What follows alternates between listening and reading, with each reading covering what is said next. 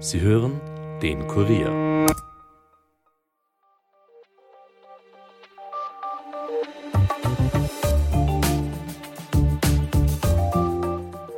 Hallo und herzlich willkommen zu unserem Daily Podcast Jahresrückblick. In dieser Folge schauen wir auf das vergangene Jahr zurück und besprechen mit unseren Redakteurinnen und Redakteuren die Highlights aus ihren Ressorts. Sie erzählen, was die überraschendsten, maßgeblichsten und größten Geschichten des Jahres waren.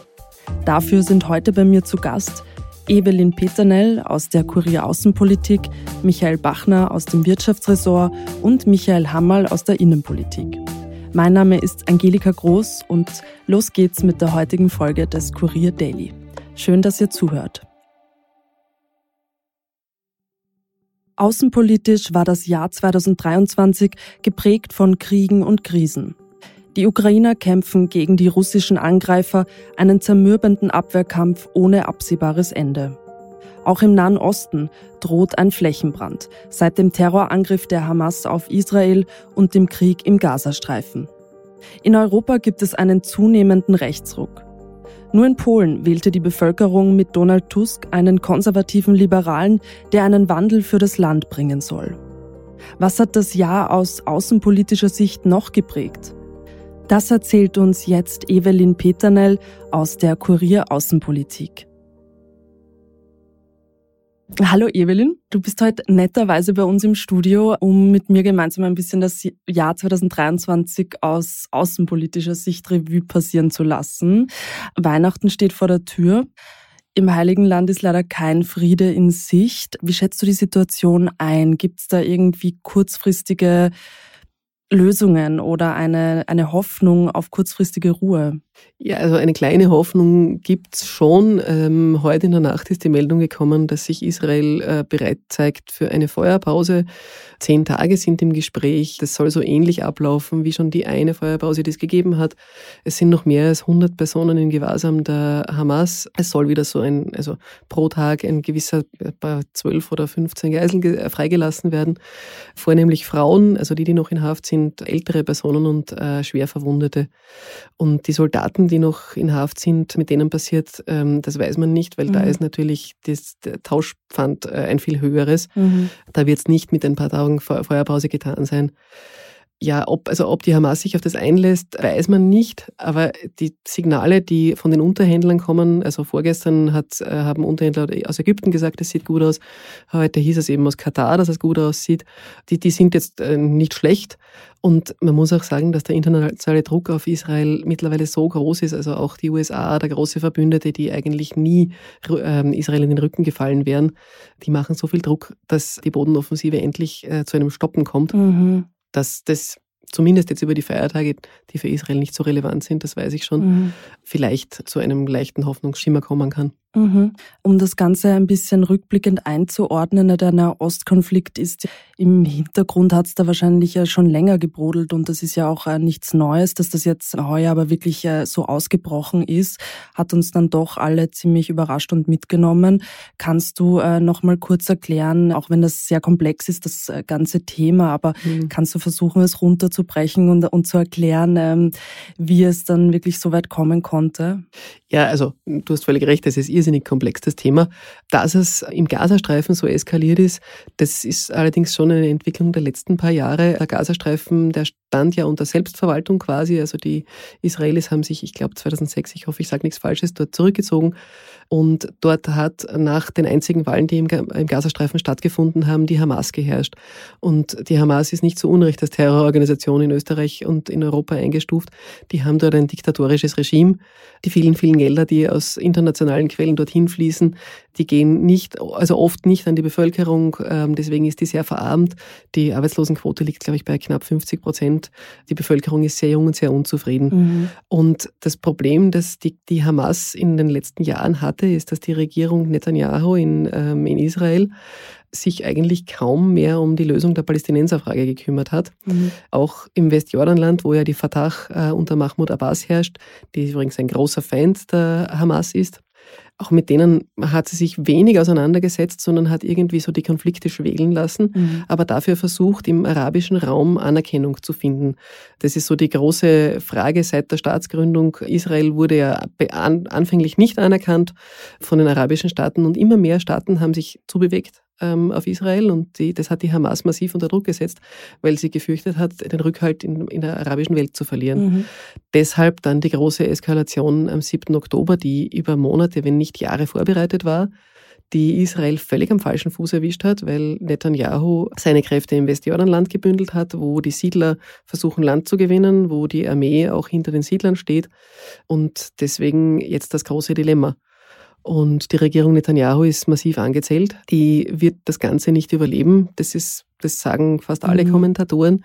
Das, was Israel jetzt bevorsteht, ist noch vermutlich ein Wahlkampf, was natürlich zusätzlich schrecklich ist, weil innenpolitisches Chaos bei außenpolitischem Chaos ist eine, eine schlimme Mischung. Mhm eine Lösung des Ganzen sieht momentan überhaupt keiner der Kommentatoren, ähm, mhm. weil auch völlig unklar ist, wie der Gazastreifen nach einer völligen, wie sagt man, also nach dem Ende der Bodenoffensive ist dort alles zerstört. Mhm. Ähm, das muss irgendwie fremdverwaltet werden. Das will irgendwie keiner. Die Ägypter ziehen sich, Saudi-Arabien zieht sich. Unheimlich schwierig alles. Ein leider auch sehr unglückliches Thema, aber wir müssen auch darüber sprechen, ist der Ukraine-Krieg. Da ist, muss man ja eigentlich sagen, Krieg 2023 Dauerzustand gewesen, oder? Kannst mhm. du ein bisschen erklären, was sich hier getan hat 2023? Ich habe das Gefühl, dass man das ein bisschen aus den Augen verloren hat und mhm. dass der Nahostkonflikt das ein bisschen überschattet hat, aber da ist es ja nach wie vor. Ja, total. Also der Ukraine-Krieg ist unvermindert weitergegangen, egal was im Nahen Osten passiert ist, und hat äh, zum politischen Problem geführt, dass eben die Weltöffentlichkeit nicht mehr hingesehen hat und dass ähm, es für die westlichen Unterstützer noch leichter geworden ist, die Unterstützungsleistungen zurückzufahren.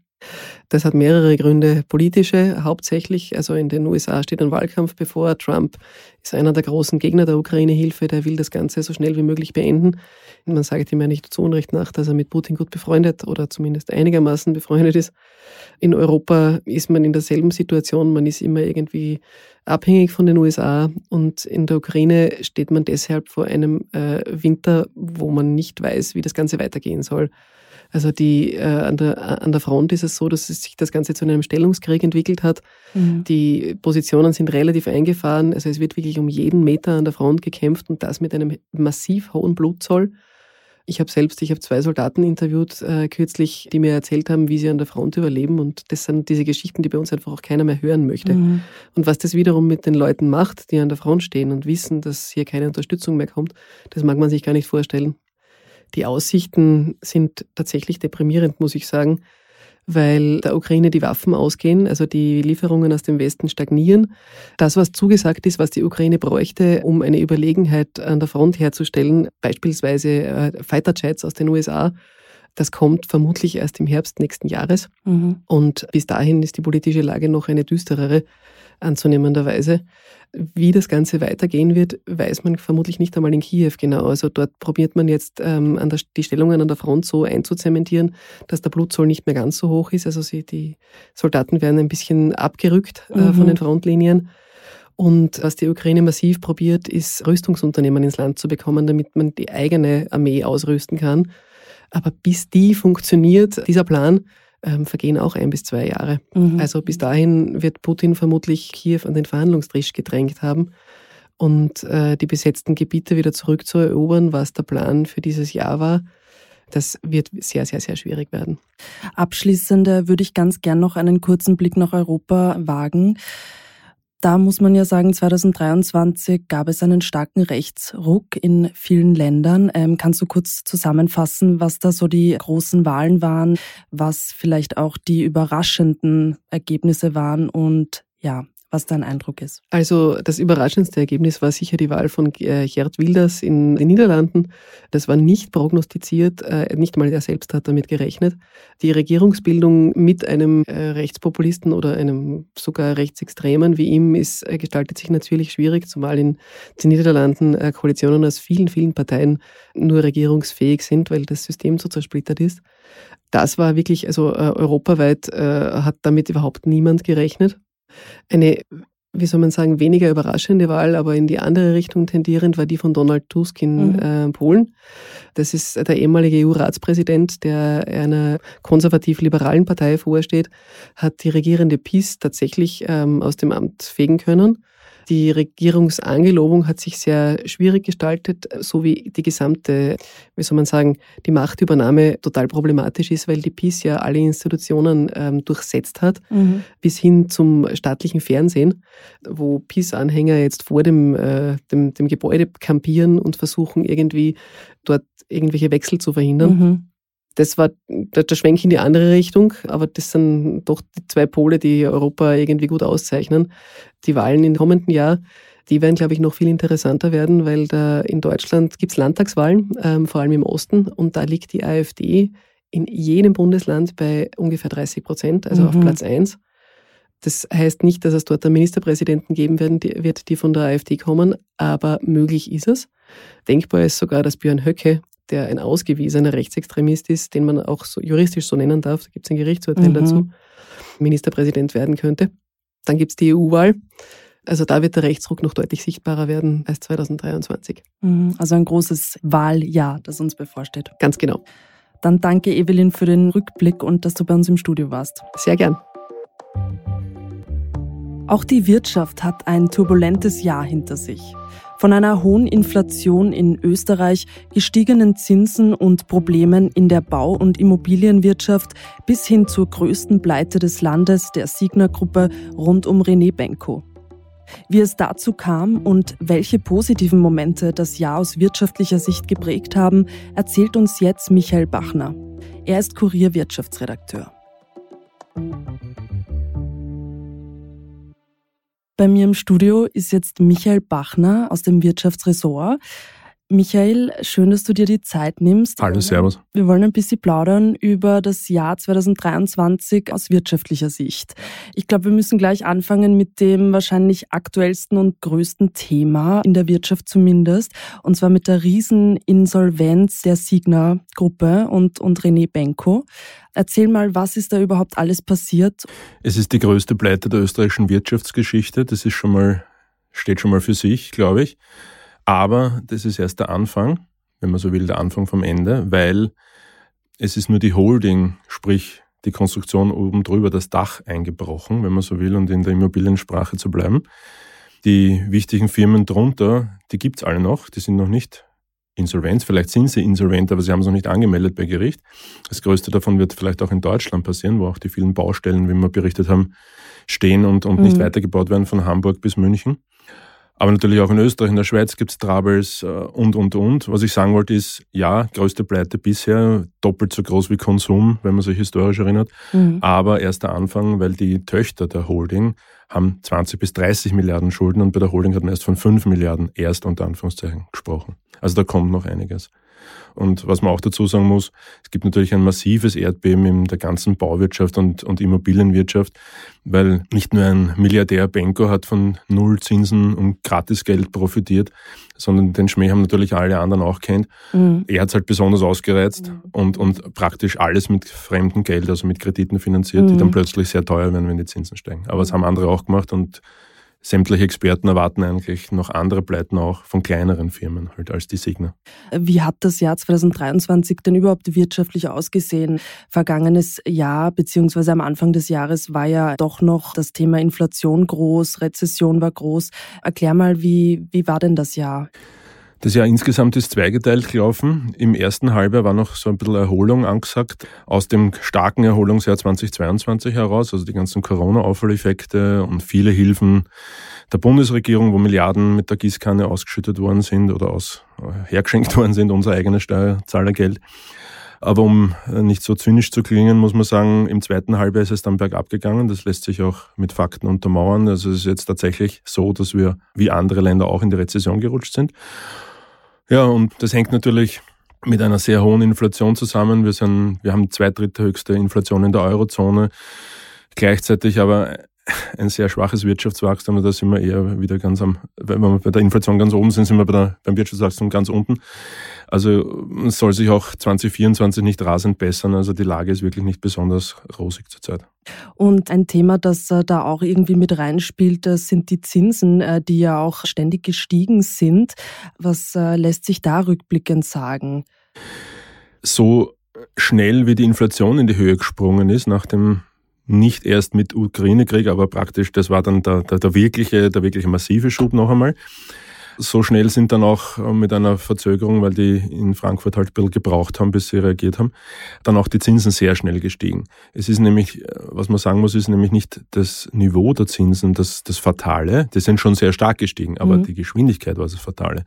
Weil natürlich muss sich jede Firma, jede Bank, äh, jeder Private anpassen, wenn er einen Kredit hat, irgendwie neu orientieren, umschulden oder von fix auf variabel oder umgekehrt umsteigen. Aber wenn das in so kurzer Zeit, nämlich innerhalb Sommer 22 bis Herbst 23 passiert, dass es von 0 auf 4,5 Prozent geht mhm. mit dem Leitzins und die Banken das ja voll mitgemacht haben, dann war das mindestens so ein Schock wie der Inflationsschock. Mhm. Ja. Das Bittere daran ist, a, haben die Banken die Sparzinsen nicht in dem Ausmaß weitergeben, während die Inflation dein Wohlhaben auffrisst, wenn du überhaupt ein mhm. Vermögen mhm. hast oder deinen Wohlstand auffrisst. Und b, ist die Inflation deswegen noch lange nicht im Griff. Ja? Also es gibt, gibt durchaus Skeptiker, die sagen, es könnte auch um einen Jahreswechsel wieder mal hinaufgehen mit der Inflation.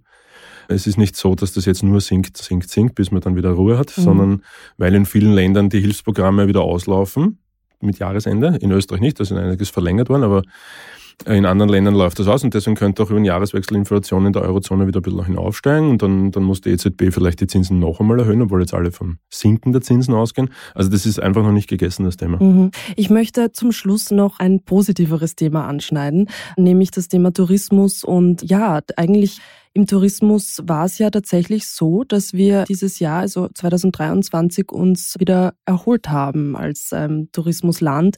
Ähm, wir sind fast überall wieder auf Vorkrisenniveau, oder? Das soll ja der Tourismus auch leisten, dass man sich erholt, ja, vielleicht vom Stress in der Arbeit. Ja, es stimmt. Und die guten Nächtigungszahlen sind natürlich ein Spiegelbild dessen, dass, dass wir ein wohlhabendes Land sind und unsere Nachbarn auch wohlhabend sind, vor allem die Deutschen, die gerne nach Österreich kommen.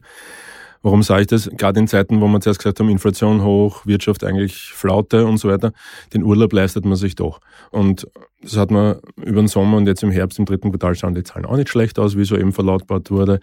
Ist äh, vielleicht, dass man nicht mehr zwei oder drei Urlaube sich leisten kann im Jahr, aber den einen oder den einen halben auf jeden Fall. Und, und das sieht man jetzt bei den Buchungen über Weihnachten, was den Skitourismus betrifft. Mhm. Vielleicht tun jetzt mehr Leute Schneeschuh wandern statt Skifahren, weil sie sagen, okay, ökologische Gründe oder so, ja, das kann passieren, aber die Nächtigungszahlen sind gut und die Branche kann auch höhere Preise, sie haben ja auch höhere Kosten, Strom etc., ihre höheren Preise dann durchsetzen. Auch ein gutes Zeichen äh, für die Branche, für mhm. die Touristen selber weniger. Die, die müssen tief in die Tasche greifen, aber insgesamt läuft dieses Werk noch relativ rund. Dann äh, bin ich gespannt, wie es 2024 weitergeht. Danke für den kurzen Überblick. Danke dir. Alles Gute. Innenpolitisch ist bei uns allen vermutlich der SPÖ-Parteitag mit dem Excel-Patzer in Erinnerung geblieben. Andreas Babler wurde zum neuen SPÖ-Chef gewählt. Sebastian Kurz ist zwar politisch nicht zurückgekehrt, hatte aber ein Comeback auf der Kinoleinwand, gleich dreimal und im großen Schwurgerichtssaal in Wien. Stichwort Kurzprozess. Was sich sonst innenpolitisch getan hat, besprechen wir jetzt mit Michael Hammerl aus der Kurier Innenpolitik. Bei mir im Studio ist jetzt Michael Hammerl. Gemeinsam mit ihm werden wir das Jahr 2023 innenpolitisch Revue passieren lassen. Michael, zu Beginn, was war denn dein persönliches innenpolitisches Highlight 2023? Ja, es tut mir leid, dass ich da jetzt ein bisschen unkreativ bin, aber das ähm, gilt wahrscheinlich für die meisten Innenpolitik-Journalistinnen und Journalisten in Österreich. Es war schon der SPÖ-Parteitag am 3. Juni in Linz.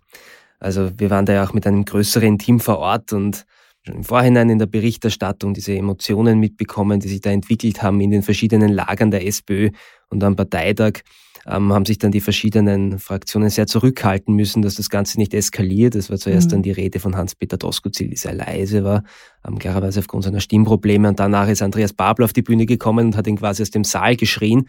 Und haben schon einige gedacht, na, vielleicht ähm, könnte das das Blatt wenden, weil mit diesem Herrn Babler kann man vielleicht noch eher eine Wahl gewinnen als mit dem Herrn Doskozil. War dann zumindest in vereinzelten Stimmen das Kalkül, dass dann Doskozil gewonnen hat in der Abstimmung, hat wiederum keinen überrascht. Wir haben dann den, ja, weinenden Herrn Babler gesehen, der dann noch kurz auf die Bühne gegangen ist und dann hinter der Bühne verschwunden ist für zwei, drei Stunden. Wir erinnern uns, da gab es ja diesen peinlichen Excel-Fehler. Genau. Magst du kurz erzählen, was da passiert ist? Genau. Und dann war Hans-Peter Doskozil eineinhalb bis zwei Tage Parteichef in der SPÖ. Mhm. Es haben sich schon die verschiedenen Fronten dann aufgebaut im Hintergrund, unter anderem in der Wiener SPÖ, die sich ja auch ein bisschen überlegt haben, wie sie das Ganze wieder einfangen können und dem Herrn Doskozil auch schon das eine oder andere Bein eigentlich stellen wollten. Also da wurde schon intern vorgebaut.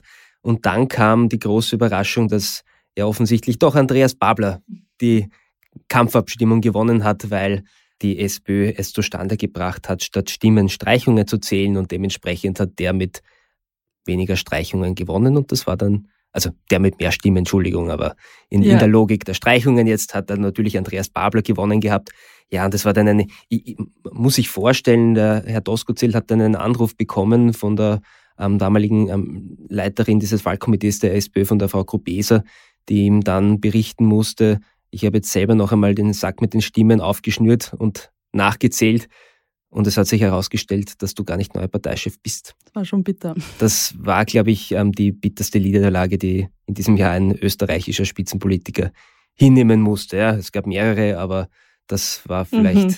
Ja. Aber apropos Spitzenpolitiker, vielleicht kommen wir gleich zu unserem Bundeskanzler. Wie war denn das Jahr für Karl Nehammer? Ja, ziehen wir vielleicht einmal den Vergleich zu Andreas Babler, der ja kurz darauf oder auch schon während ähm, der Mitgliederabstimmung diesen Prozess eine Erzählung aufgebaut hat. Er will Politik für unsere Leute machen. So hat auch Bundeskanzler Karl Nehammer dann seine Erzählung aufgebaut mit, er will Politik für die normalen Leute in Österreich machen. Das hat er eingeläutet im Frühjahr mit einer großen Rede für seine Zukunftsvision für 2030, weil er was er alles umsetzen will in Österreich. Ähm, was das inhaltlich hängen geblieben ist, weiß nicht, wie es bei dir ist. Es waren, glaube ich, hauptsächlich die Verbrenner. Also Autoland Österreich. Absolut. Und äh, ich erinnere mich an äh, vegane Leute, die kein Schnitzel essen und vegane Geschichten und solche Sachen. Ja, ähm, also er hat schon angefangen, das hat vielleicht ein bisschen in Bayern beim Herrn Söder abgeschaut, der auch in, in also Vorbereitung auf den Wahlkampf dann angefangen hat, eher auf die Grünen hinzuhauen und dementsprechend hat auch Karl Nehammer in dieser Abgrenzung zu den Grünen da ein bisschen probiert, ähm, den Vorwahlkampf einzuläuten. Mhm. Da waren eben die Verbrenner, ja, möglicherweise doch die, die Veganer eine Zielgruppe, die Klimaaktivisten oder Klimakleber, mhm. wie sie dann ähm, Jahr, im Jahresverlauf genannt wurden, ähm, kann man da auch noch ins Spiel bringen. Ja, und während dem Sommer hat er dann ähnliche Projekte aufgebaut, zum Beispiel eine große Bargeldinitiative. Und das andere, was vom Kanzler hängen geblieben ist, ist vielleicht ein bisschen weniger inhaltlich getrieben, aber das war zum Beispiel das Video, das dann zufällig aufgetaucht ist, wo mhm. er bei einer internen Veranstaltung, muss man dazu sagen, eigentlich über Armut sprechen wollte und das dann sehr unvorteilhaft vielleicht für ihn auch verpackt hat, mhm. indem er dann das Wort des Jahres geprägt hat mit dem ähm, Kanzlermenü. Also er hat gesagt, was ist das billigste Essen, das es in Österreich gibt? Du weißt es natürlich, ist der Hamburger mit den Pommes bei McDonalds. Und, ähm, ich glaube, ganz Österreich weiß es. Ja. Also armutsbetroffene Kinder sollen unbedingt am Hamburger mit Pommes essen. Das ist übrig geblieben von dieser Erzählung und das ist, glaube ich, nicht gut angekommen. Ist seitdem auch in den Umfragewerten noch einmal ein bisschen abgerutscht, ist ähm, mhm. ähm, mittlerweile ähm, konstant hinter Andreas Babler. Was ihm, glaube ich, nicht geschadet hat, ist, dass er zum Beispiel bei einem Auftritt ein Bier geäxt hat, was sich herausgestellt hat, also zumindest hat er es behauptet, kein richtiges Bier war, sondern ein Wasserbier. Ich meine, das kann man dem Bundeskanzler auch nicht zumuten, dass er da andauernd ähm, richtiges Bier trinken muss. ja, wie auch immer, was, was auch immer er getrunken hat. Vielleicht schauen wir uns generell einmal die Koalition an. Man hatte ja so ein bisschen den Eindruck, dass äh, Türkis-Grün fast mehr ein, ein Zweckbündnis war als ja ein eine Koalition, die jetzt ähm, irgendwie sich ja freundschaftlich verhält oder ähm, immer sich einig ist. Es war schon ein bisschen schwierig. Kannst du vielleicht einen Rückblick geben, was sie aber trotzdem erreicht haben und was aber vielleicht auch so die Schwierigkeiten waren? Genau, also ich habe es vorher schon versucht, ein bisschen anzureißen, diese Bruchlinien, die es sowieso geben muss, wenn eine mhm. also christlich-soziale Partei, die sich auch unter Sebastian Kurz dann weiter rechts positioniert und ihr Profil geschärft hat damals, mit einer ähm, linksalternativen ähm, grünen Partei koaliert, dann ist klar, dass es ähm, eigentlich die ganze Zeit ähm, inhaltlich Meinungsverschiedenheit geben muss, mhm. durch zum Beispiel die Rede für die Zukunftsvision und dann den einen oder anderen Gegenangriff der Grünen hat sich das heuer im Jahresverlauf sicher zugespitzt und es wird jetzt in Richtung Wahlkampf ähm, noch schlimmer werden. Dennoch muss man sagen, ähm, dass diese Regierung inhaltlich nach wie vor das eine oder andere weitergebracht hat, was auch so im Regierungsprogramm war. Ich meine, es, gehen wir es vielleicht durch oder ja. gehen wir ein paar wichtigere Punkte durch, wo man sagen kann, es hätte zum Beispiel schon vergangenes Jahr ein erneuerbares Wärmegesetz geben sollen. Das hat dann die ÖVP wiederum blockiert. Dann hätte es eigentlich eine Zweidrittelmehrheit gebraucht. Die hat dann wiederum die SPÖ blockiert. Im Endeffekt hat man sich auf ein Paket geeinigt. Da ist nicht genau dieses Gesetz drinnen, aber es hat eine Einigung gegeben. Ähm, war einer dieser wichtigen Punkte. Dann was relativ Neues, was jetzt auch ähm, gegen Jahresende erst beschlossen wird, wurde, ähm, ist die Abschaffung des Amtsgeheimnisses. Mhm. Ist lange verhandelt worden, über zwei Jahre in der Zukunft müssen Gemeinden, wenn du zum Beispiel eine Anfrage hast, ähm, was ist ähm, also nicht, für dieses Freibad da in unserem Dorf ausgegeben worden, dann müssen sie dir antworten. So zumindest mhm. habe ich das verstanden. Mhm. Ja. Dann wäre die Mietpreisbremse ein Punkt. Ich meine, da hat es ähm, große Streitereien gegeben im Frühjahr. Da hätte es eigentlich schon eine Einigung für die mhm. Anhebung der Richtwertmieten im April geben sollen. Rückwirkend haben wir es, also nicht rückwirkend, aber in Ausblick auf die kommenden Jahre hat man es jetzt doch noch gemacht. Also auch da hat es eine Einigung gegeben, auch wenn es mit massiver Verzögerung gekommen ist und es der Regierung vielleicht sogar was gebracht hätte im Kampf gegen die Inflation, wenn sie mhm. das früher beschlossen hätte. Mhm. Zumindest argumentativ, weil nachher hat es dann ein bisschen einen Umschwung auch in der Beurteilung der Wirtschaftsforscher gegeben, die gesagt haben, der eine oder andere Markteingriff mehr hätte vielleicht doch nicht mhm. geschadet. Mhm. Ja, was, was bleibt uns noch in Erinnerung? Das wäre, glaube ich, einerseits das Kinderschutzpaket. Mhm. Das war ähm, anlassbezogen aufgrund ähm, des ähm, Falls von Florian Deichtmeister hat man ähm, Strafverschärfungen beschlossen im ähm, Bereich der ja, ähm, Konsumation von Bildern vom Missbrauch von Kindern im mhm. Internet. Ja. Und dann noch größerer inhaltlicher Punkt ist klarerweise die Gesundheitsreform. Das war jetzt keine rein türkis-grüne Einigung, also da haben mhm. auch die Länder mitziehen müssen, weil das ist mitziehen müssen, weil das ist alles im Rahmen des Finanzausgleichs beschlossen worden aber auch da eine größere Gesundheitsreform. Stimmt, ja. ja also so, wenn, wenn man das jetzt so aufzählt, ähm, ist das ja doch einiges eigentlich. Jemand, der komplett von der politischen Bühne verschwunden ist, aber nicht von den Kinoleinwänden, ist Sebastian Kurz. Magst du mal erzählen, was bei ihm so 2023 alles passiert ist? Eben, man kann ja sogar darüber streiten, ob er überhaupt von der politischen Bühne verschwunden ist. Zum Beispiel so halboffizielle Termine mit Viktor Orban wahrgenommen und also, aber ähm, Spaß beiseite oder ja. Stimmt, ja. Sebastian Kurz ist ähm, wahrscheinlich auch in diesem Jahr ähm, der ÖVPler gewesen mit der größten Medienpräsenz. Das liegt einerseits daran, weil im Herbst oder im September mhm. gleich drei Filme, drei Dokumentationen über ihn veröffentlicht worden sind. Ich weiß nicht, wie viele hast du gesehen? Keinen einzigen, um ehrlich zu sein. Ja, als Innenpolitikredakteur müsste ich jetzt was anderes antworten, aber ich habe es mir auch tendenziell gespart. Ja. Ähm, aber es gab auf jeden Fall drei Kinofilme. Ja, es war möglicherweise das größte Kuriosum neben einer FPÖ-Delegation, die Afghanistan besucht hat im Herbst. Und wodurch Sebastian Kurz natürlich auch eine ähm, recht ausufernde Medienpräsenz hatte, zumindest jetzt ähm, gegen Jahresende, war mit dem Prozess wegen mutmaßlicher Falschaussage, mhm. wo er und sein ehemaliger Kabinettschef Bernhard Bonelli auf der Anklagebank sitzen. Da ist voraussichtlich im März ein Urteil zu erwarten. Und ja, da hat schon sicher das ein oder andere mhm. Highlight auch in diesem Prozess gegeben. Mhm. Zum Beispiel, dass der Richter gesagt hat, dass Kurz und Bonelli sich auseinandersetzen müssen, weil sie zu laut reden. Und ähm, jetzt ähm, versuchen sie halt mit verschiedenen Strategien da irgendwie rauszukommen. Wie gesagt, Urteil kann man nicht vorwegnehmen. Möglicherweise wäre es klüger gewesen im Vorhinein, wenn Sebastian Kurz gesagt hätte, naja, dass er als Bundeskanzler bei der Bestellung eines ÖBAG-Chefs mitredet, ist ja wohl ganz normal. Was tatsächlich eigentlich auch der Fall ist, aber da hat man eine andere Strategie gewählt. Und wenn es schon um Justizkrimis geht, kann man einen anderen Punkt, glaube ich, auch nicht auslassen. Das ist einerseits der tragische Tod des nunmehr verstorbenen Justizsektionschef Christian Pilnacek, mhm. wo dann am Postmortem noch eine Audioaufnahme aufgetaucht ist, die bei einem eigentlich privaten Gespräch gemacht wurde, wo Pilnacek ähm, über ehemalige ÖVP-Politiker, allen voran den Nationalratspräsidenten Wolfgang Sobotka geredet hat mhm. und ihm Interventionsversuche vorgeworfen hat und da auch harte Kritik an der ÖVP geübt hat. Da, also Immunität von Sobotka ist mittlerweile aufgehoben worden im Nationalrat. Das wird uns auch im kommenden Jahr beschäftigen, nehme ich mhm. an. Ich meine, die Parteien fordern, also die anderen Parlamentsparteien fordern seinen Rücktritt eigentlich seit mittlerweile, ich glaube, oder seit er das Amt angetreten hat in Wahrheit. Mhm. Aber das noch passiert rechtzeitig vor Ende der Legislaturperiode und wir wählen ja im September. Das können wir, glaube ich, in Frage stellen. Mhm. Apropos Chat-Affären, Handyaufnahmen und so weiter und so fort. Man könnte den Eindruck bekommen, dass einer, der von diesen ganzen Affären fast schon profitiert, der FPÖ-Chef äh, Herbert Kickel ist. Was ist da deiner Meinung nach dran? Und ja, wie war sein äh, politisches Jahr oder wie ist es einzuordnen? Ja, also von, von Wut und Politikverdrossenheit profitiert traditionellerweise eigentlich immer die FPÖ.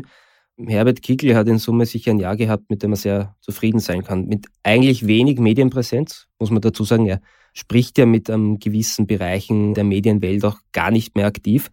Um, aber er ist trotzdem konstanter Umfragekaiser gewesen und um, hat da so einen, also einen Wert rund um 30 Prozent gehalten jetzt im Jahresverlauf. Mhm. Dahinter haben sich SPÖ, ÖVP ein bisschen abgewechselt und Grüne und Neos auch auf den anderen Plätzen.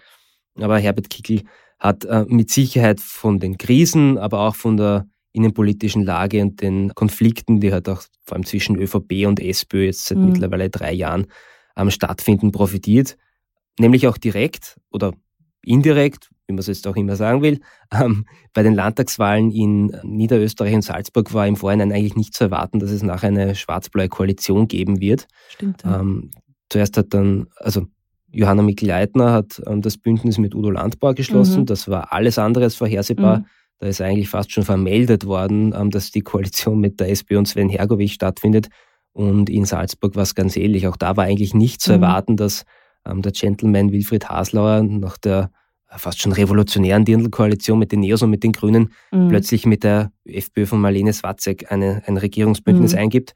Und das natürlich, könnte natürlich ein Vorbote sein auf die nächste Nationalratswahl, weil man sich in den Ländern ähm, politisch was ausschnapsen kann. Warum soll das im Bund nicht gehen? Die gleiche Erzählung wird im kommenden Jahr dann die ÖVP aufbauen, was SPÖ und FPÖ betrifft, weil mhm. sich die jetzt ja wieder zusammengerauft haben in einem weiteren Urschuss gegen die Volkspartei, die wiederum einen Urschuss gegen die FPÖ und die SPÖ macht. Aber das sind alles Dinge, die uns im kommenden Jahr erwartet. Vielleicht ähm, können wir noch ganz kurz schauen, hat es irgendeinen Punkt gegeben, wo sich alle Parteien einig waren. Mir ist eigentlich ad hoc nur ein größerer Punkt eingefallen. Also bei aller Polarisierung, aber beim Konflikt zwischen Israel und der Hamas hat es eine Einstimmigkeit gegeben im Nationalrat für Solidarität äh, mit Israel und für humanitäre Korridore im Gazastreifen. Das war so der einzige größere Punkt, der mir eingefallen ist. Immerhin. Jetzt auf Rückblick. Mhm. Aber das war ein sehr spannendes innenpolitisches Jahr und ich habe so den Eindruck aus deinen Schilderungen, dass es nächstes Jahr recht spannend weitergeht. Ich weiß nicht, ob es noch einmal jemand zustande bringt, eine Mitgliederabstimmung nicht richtig auszuzählen. Also ich glaube, das war tatsächlich ein, Wir wollen es nicht verschreien. Eine, ja, es, meines Wissens also es sind noch Vorwahlen bei den Neos, also da kann immer was passieren, obwohl die wickeln das digital ab. Ähm, das war, ist dann insofern, ja, obwohl das hat die SPÖ ja auch probiert, also ja, wie gesagt, also wir wollen es nicht verschreien, aber. Aber wir haben eine Nationalratswahl, da sollte es hoffentlich ja. nicht der Fall sein. Ja. Und eine EU-Wahl, dürfen wir nicht vergessen. Ja, großes Wahljahr. Mhm. Ja. Dann, Michael, danke für deinen Besuch im Studio und bis nächstes Mal. Ganz lieben Dank, bis nächstes Jahr. Mehr Infos zu diesen und anderen Themen findet ihr wie immer auf kurier.at. Dort könnt ihr auch all unsere anderen Podcasts hören. Das war jedenfalls der Daily Podcast Jahresrückblick.